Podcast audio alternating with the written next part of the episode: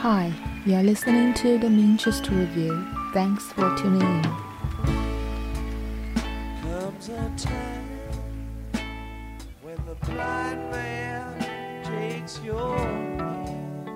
Says, Don't you see? In this episode, I would like to share a novel that I have read recently and a film that is adopted by it. I really, really like this novel, and it is really a very small kind of book. Um, it may just take you like two hours or even shorter time to finish reading it. Yet it has a very strong, like lingering feeling on me, uh, and I was totally enchanted by it. Well, this is a Japanese novel, uh, so I read the traditional Chinese edition of it. Mm, the title of this novel can be translated as In Spring at Barney's. Uh, so, Barney's or Barney's New York is a luxury department store. There used to be a lot of chain stores around the world in metropolitan cities where you can just shop for those very high fashion clothes in that store. And and it was used to be quite popular i suppose. But sadly uh, last year all of its stores were closed and it was bankrupt basically. But this novel spring at barney's so it was published in 2004 by a japanese author called Yoshida Shuichi. And Yoshida is one of my favorite Japanese writers.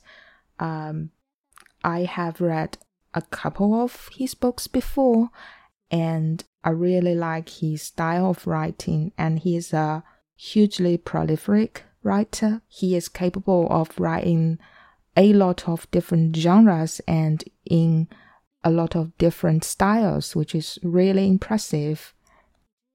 Uh, but what I would like to focus on is called uh, The Last Son, which is a novella and is uh, consisted consisted of three medium-sized stories, and the first one is The Last Son.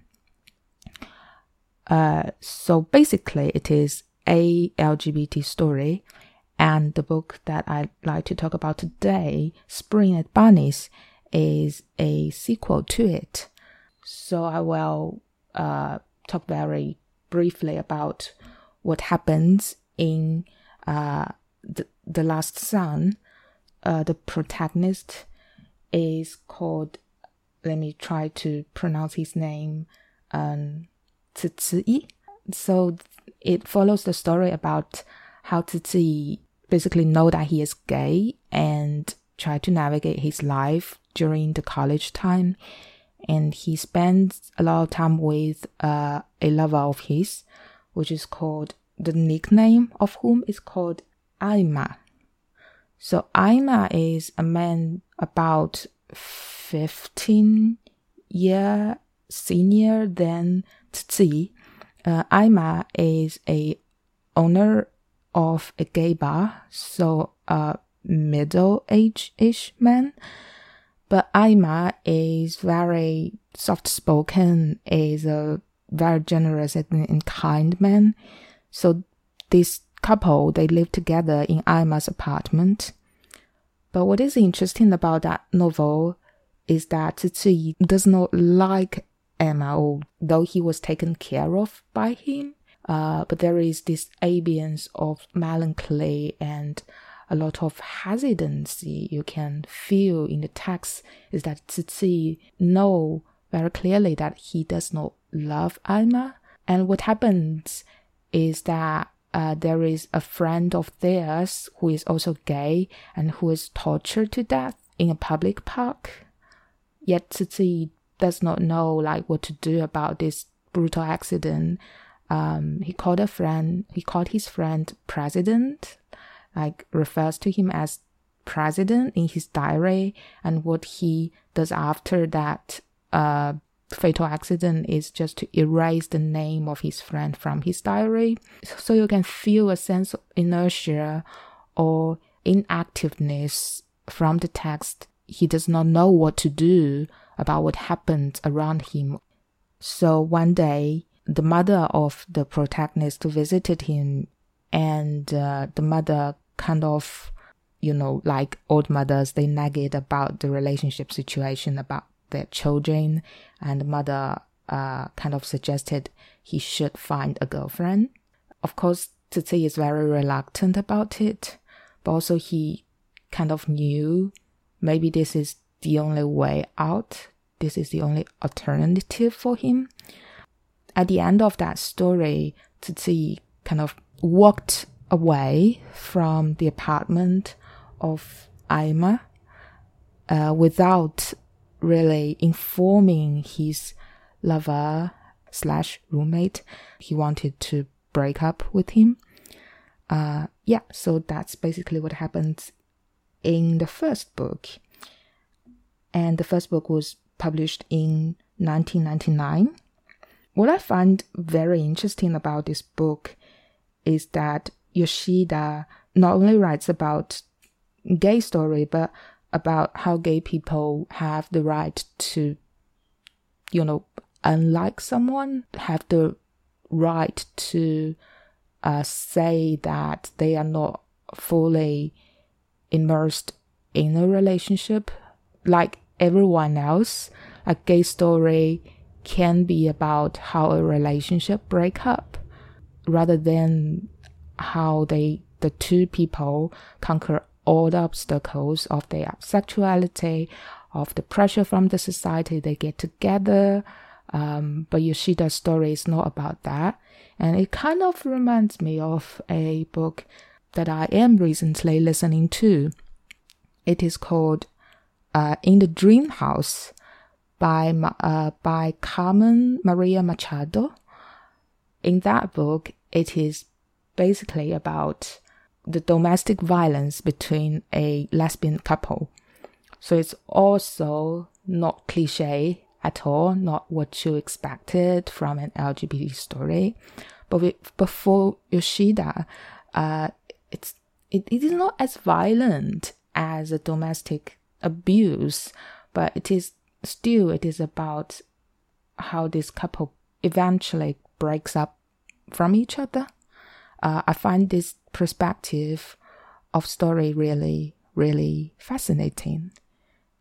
And I'm totally thrilled to have the opportunity to write, to read it, where this character, Zizi and Aima, uh, meet each other at the Barney's New York luxury department store in Tokyo about 10 years later it was about when Zizi is 33 years old and Aima is about uh, 50 years old.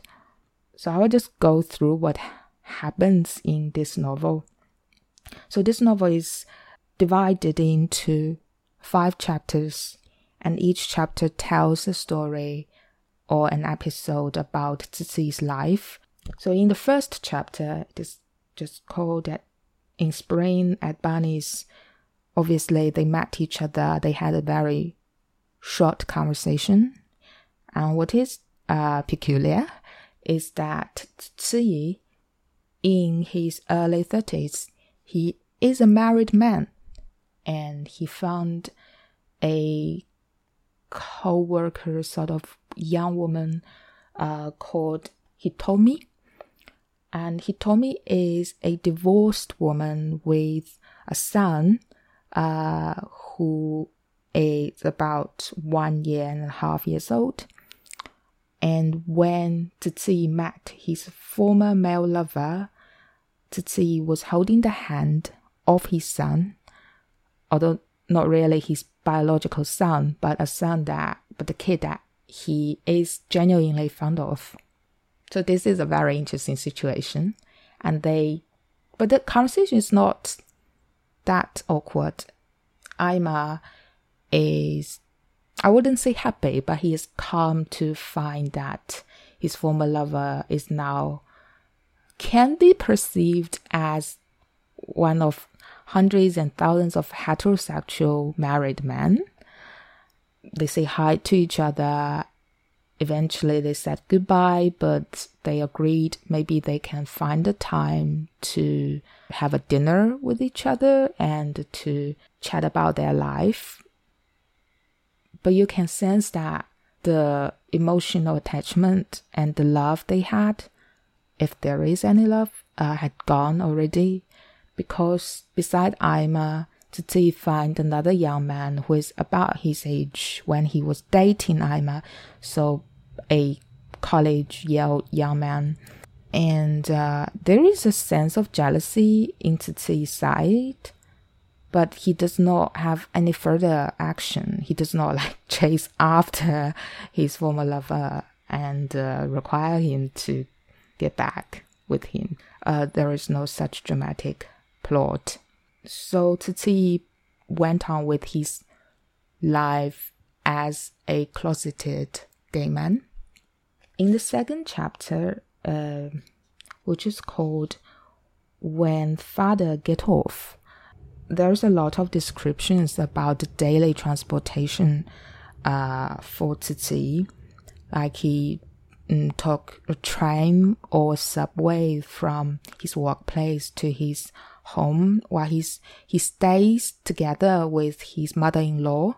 In that chapter, he he found out uh, that for male men, if you take a kid with you, somehow the perspectives of other people of you will change dramatically. Like they will not perceive you as a very a potentially dangerous single man on the other hand, they will find you to be maybe a very um, easy spoke speaking father and someone they can chat with.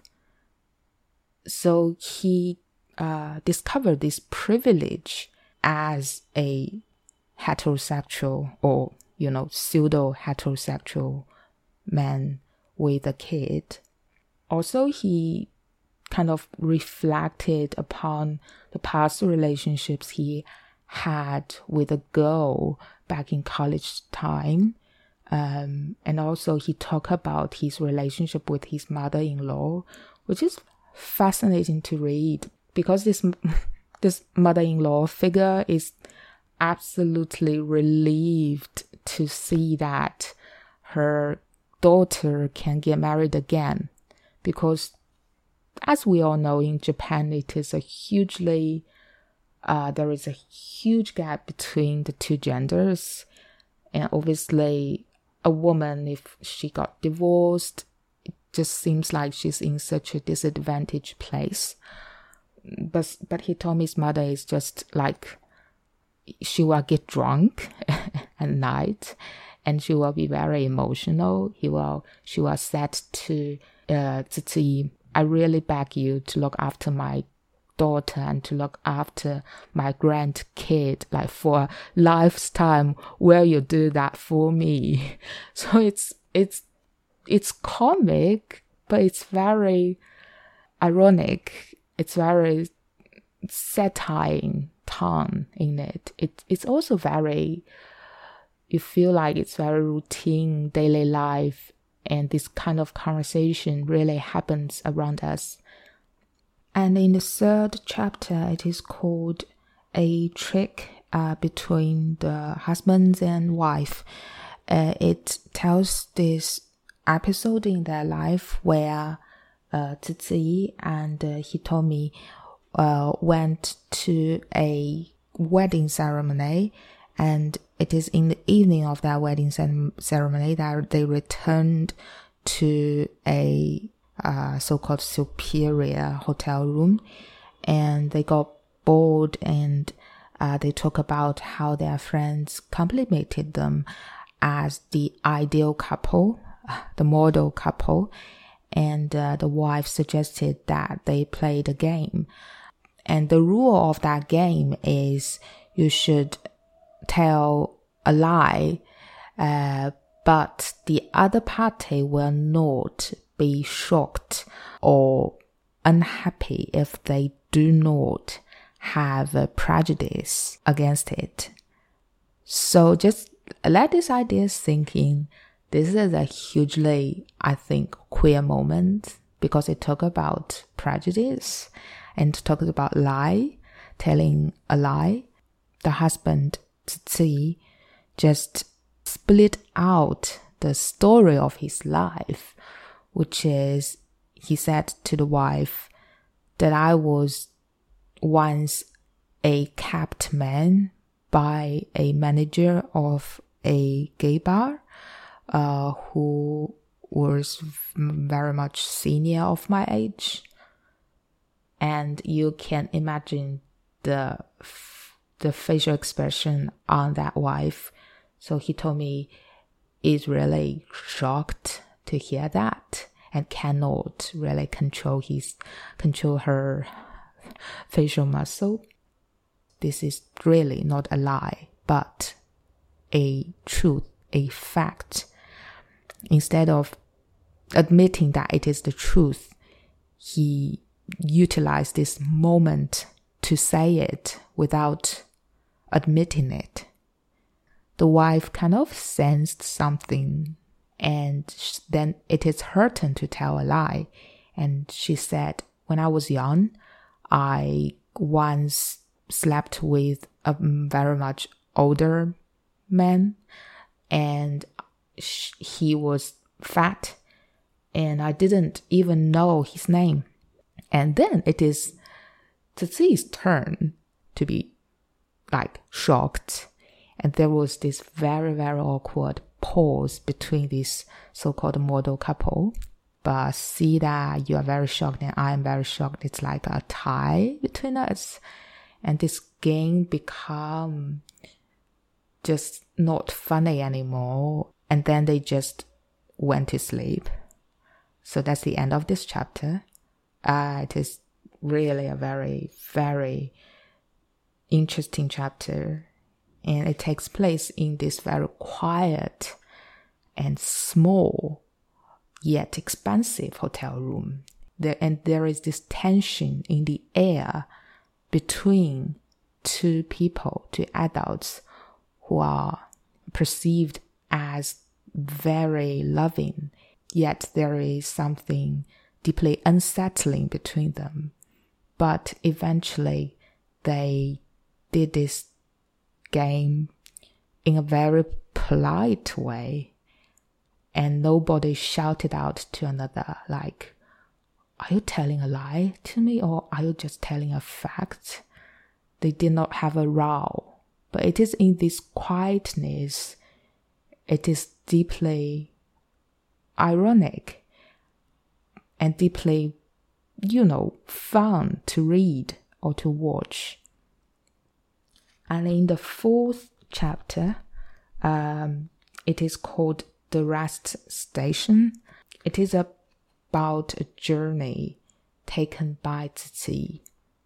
So before that, he, obviously, as readers, we know that he lives in a life full of lies and he told his lies to his wife and to his parents or to his colleagues and pretending that he is a straight man and he repeatedly even tell himself that he will be a good father and he is a good father it is not like he cannot choose other lives um, it is his own choice to marry this woman. Maybe he does not have any uh, grudge against her. Maybe to some extent he loves her and he definitely loves this kid. But you know, there is something about him, about Zi, because in the first book, The Last Son, at the end of the book, he just feels like he need to get away from this place. He need to get out. He needs, he need to escape from his status quo as a capped man. And in the fourth chapter of uh, Spring at Barney's, he also escaped from his mundane daily life.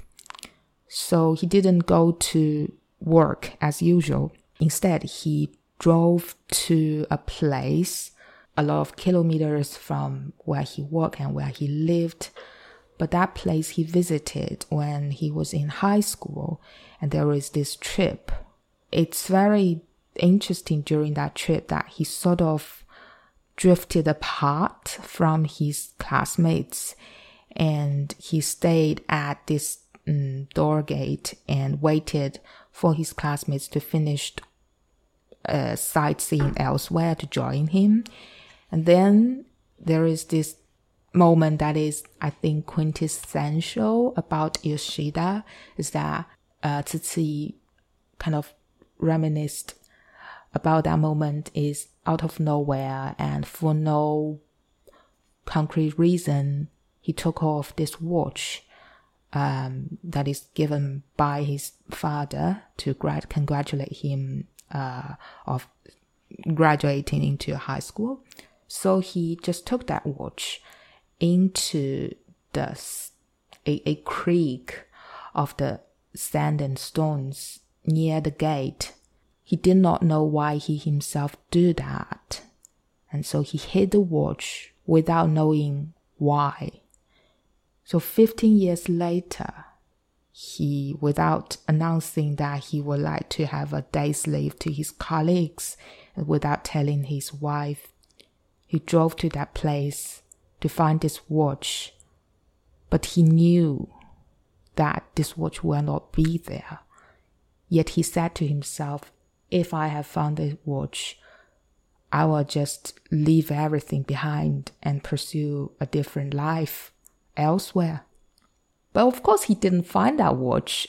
And eventually, he turned on his mobile phone and saw, you know, he saw a lot of messages from his bosses and his colleagues, his wife. Uh, some of them are really worried about his safety, but, but I, but very comically, uh, some of his colleagues are like, "Where are you?" Just I maybe I don't care where are you. Just tell me where the documents are. Somehow it is very real and very laughable, but also say something about his status in the workplace that he's not that appreciated or that cared by his colleagues. Um, and for his wife, Hitomi she she did worry about him for several messages he asks, she asks him, Are you okay? And that simple sentence broke Titi, and he just realized he had to make something up. He had to say something about his departure from his one day's life. Although it is only eight hours, he has to tell a story. Yet he does not know how to tell this story, but he know he has to. And there is a beautiful, beautiful passage there. Um, let me just briefly translate it for you. He said, although it was only about eight hours that he left a daily routine, but Zizi felt if he cannot make something up to explain his life so far or to explain his life forwards, there is no going back. So, what kind of boyhood has he himself underwent? In what kind of mood did he marry a woman with a one and a half year old kid? And for what kind of reason did he choose to walk? If he cannot find words, sentences, to explain these things clearly, there is no going back.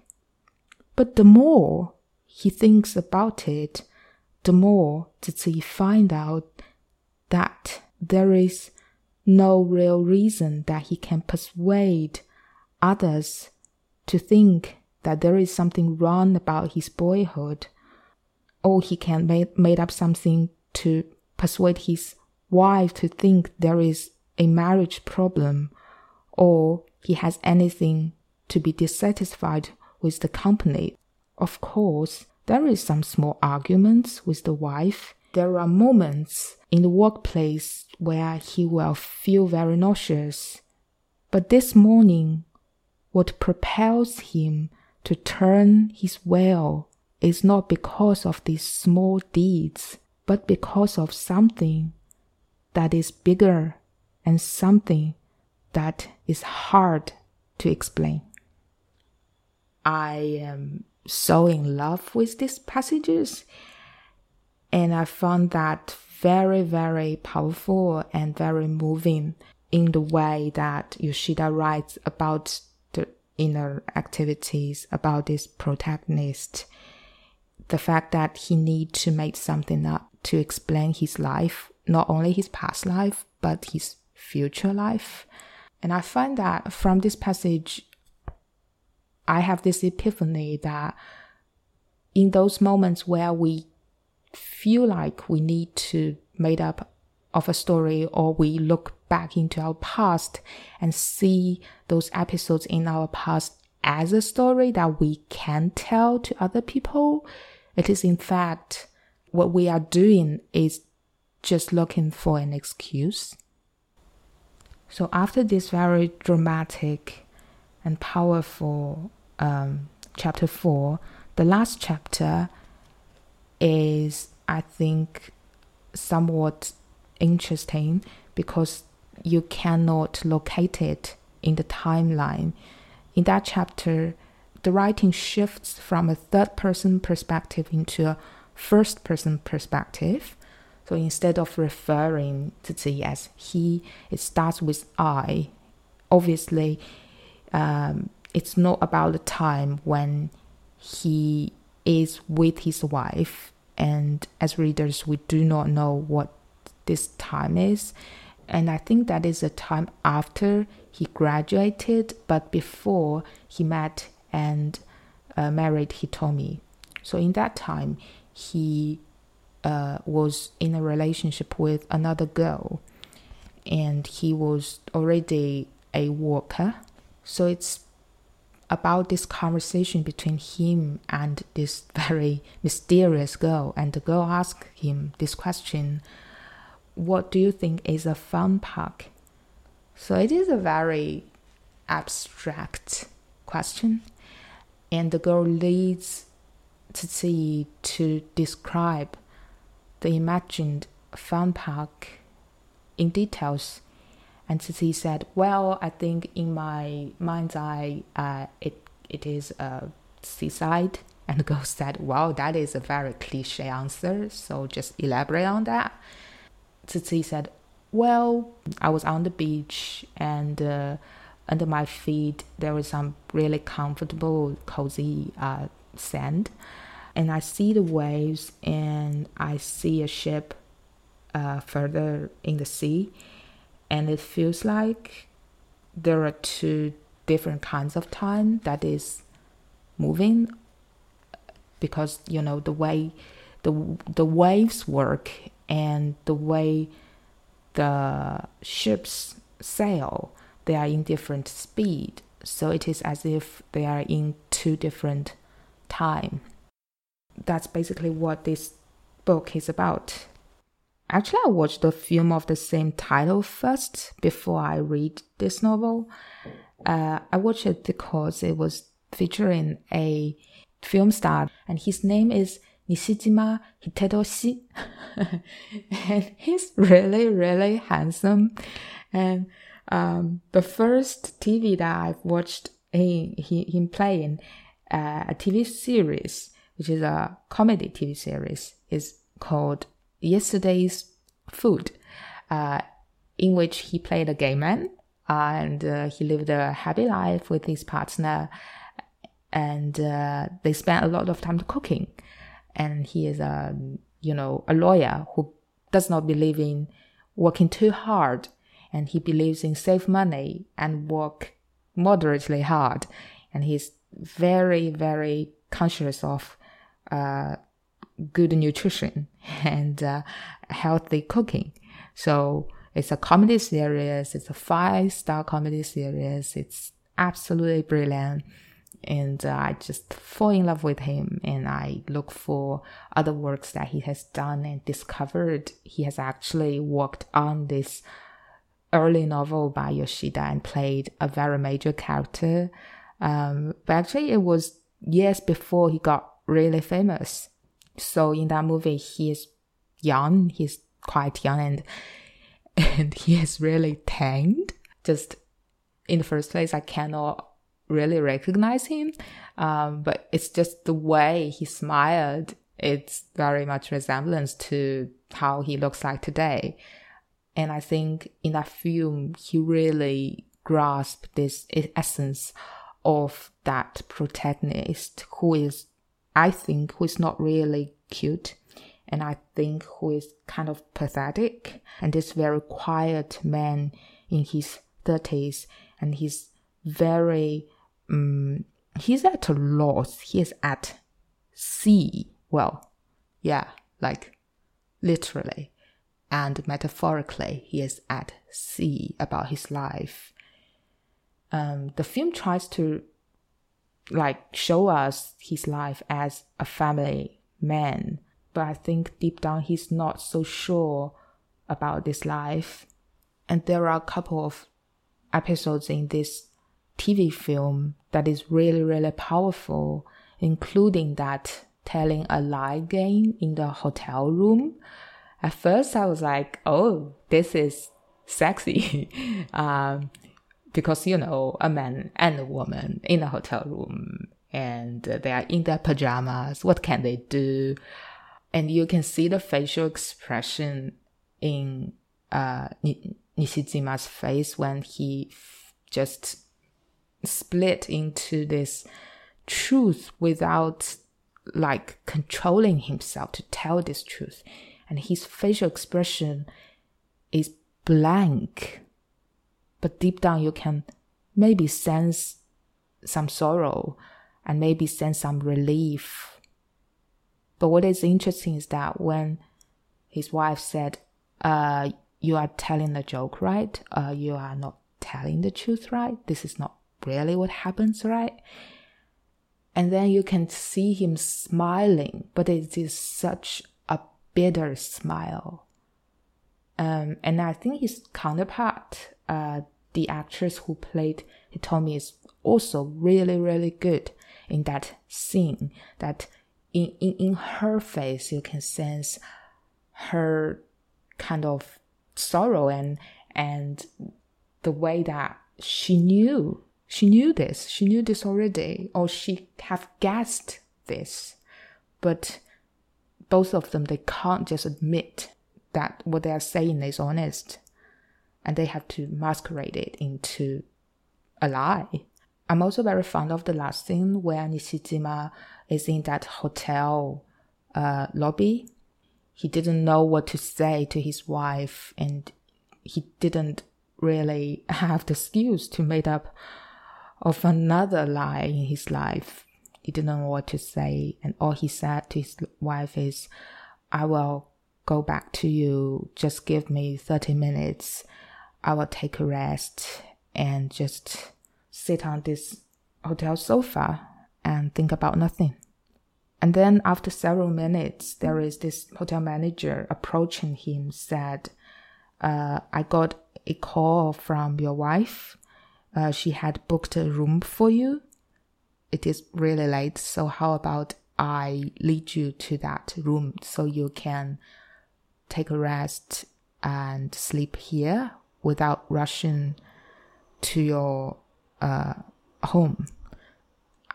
Well, this is a very quiet moment, and yet this is the ending. And I mean, this moment is sweet and bitter. Sweet because this wife, she does not uh, try to call him out, and she does not want to start a huge row with him in this very uh, sad and um, deeply stressful moment.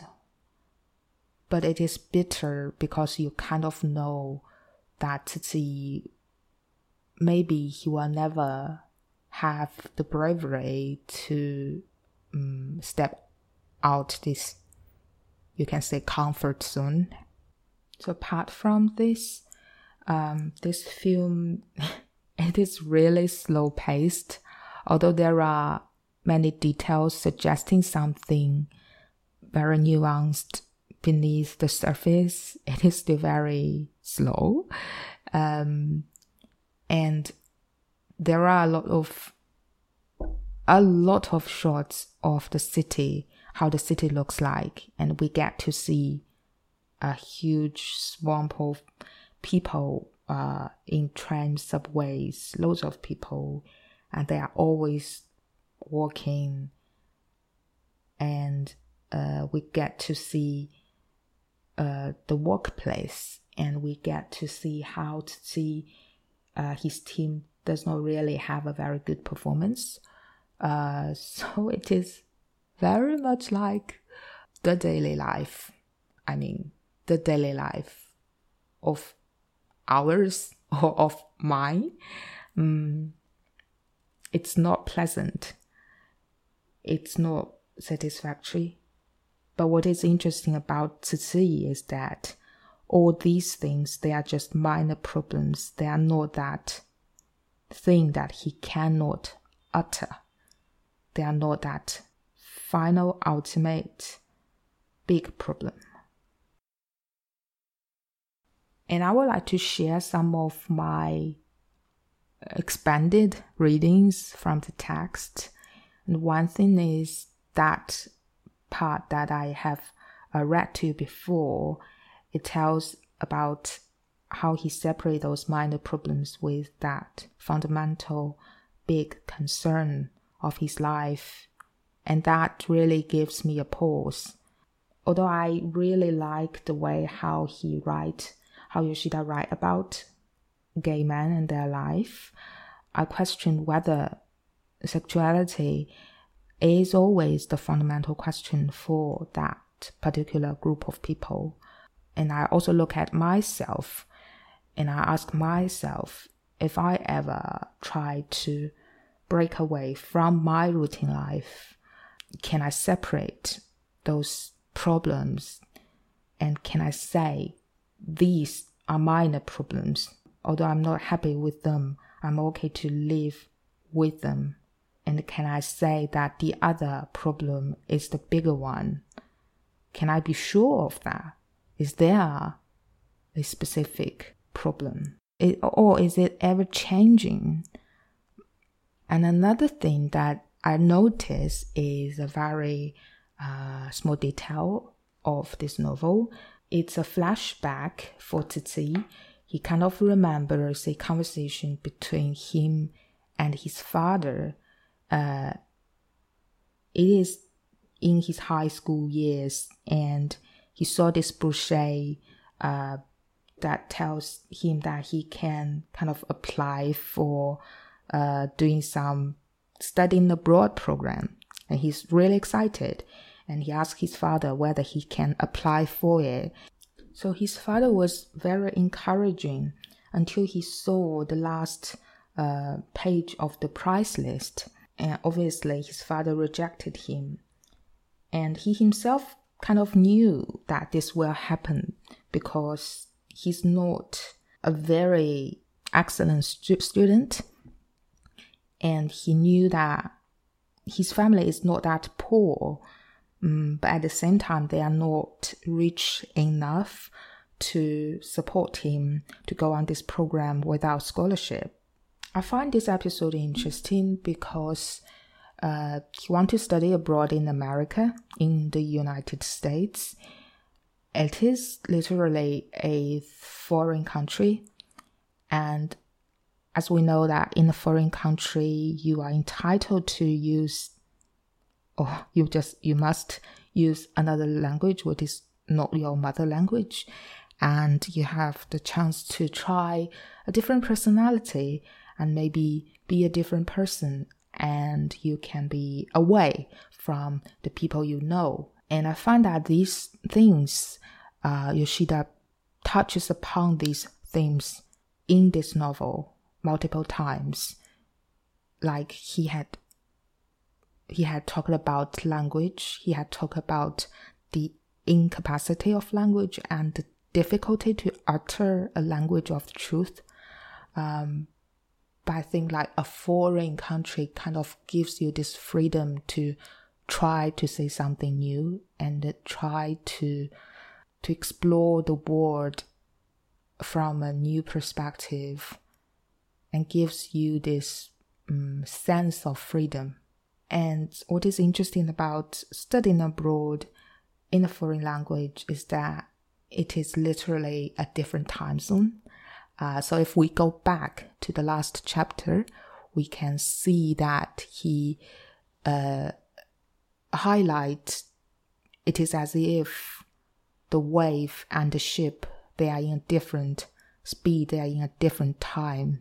The idea of going abroad capsulate these different qualities that Tzu has always want and maybe going abroad is the ultimate breakaway and it is the ultimate and the literal parallel world. This idea of going abroad also reminds me of a very famous quote uh, from L.P. Hartley in his novel The Go Between. The past is a foreign country and they do things differently there. And the, the past also appears in a story that is told between Titi and his wife. So this short story has a few sentences. It basically says about uh, a long, long time ago in a far, far away land, there is a old grandpa and a old grandma, and two of them lived a very happily after life. So that is the same, the, the, the small story. But this sto- story, as Tzi had said, it consists of a lot of abstract images, abstract words. So when you actually say these things, utter these things, it makes people feel like you're just telling a lie. And this repeated mentioning of the past really made me think that the past is where we go to when we try to construct something, when we try to make something up. It is really not easy when you try to find these things in the future because it asks you to be very ambitious and aggressive and hardworking. It is much easier if you just look into your past and to contrive something out of the past and to believe there is real happiness in the past and and maybe from that happiness gives you something to believe about your present and maybe about your future. In Spring at Barney's, this novel from what happened to the watch by Tzi, we know that even the past is no longer in the past. And from that old grandma and grandpa story, we know that the past can be consisted of a lot of abstract words. They can be manipulated, and because of that, they are they can be full of lies. After all, the past is a foreign country and it is quite unattainable. In this sense, uh, Spring at Barney's somehow does remind me of um, The Great Gatsby in some way because, well, it is not The Great Gatsby, it is like the mundane uh, middle aged man called Tzi. Uh, but both of them tells this story about trying to save something from the past. The two characters are both tragic because they should have known that the past has gone. There is nothing there, really. In the final chapter, the girl kept asking Zizi, Tell me what is under the sand. Tell me what is when you're on beachside, what is under the sand. It is never answered. I think the answer is quite clear, just like the watch cannot be found. There is nothing under the sand. Ultimately, I think moving on is equally difficult. It's always difficult for us to give up on the past, and it is natural that we want to return to the past, metaphorically or physically, again and again. It is only natural, it is the instinct of human beings, but it is also important to know that there is not much in the past. So this is today's episode of the Interest Review. I hope you like it.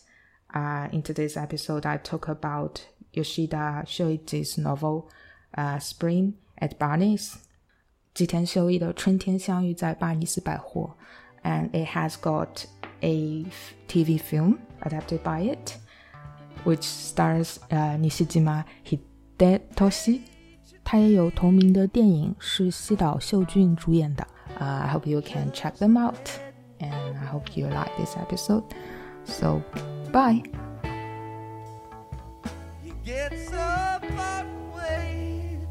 from how it feels inside.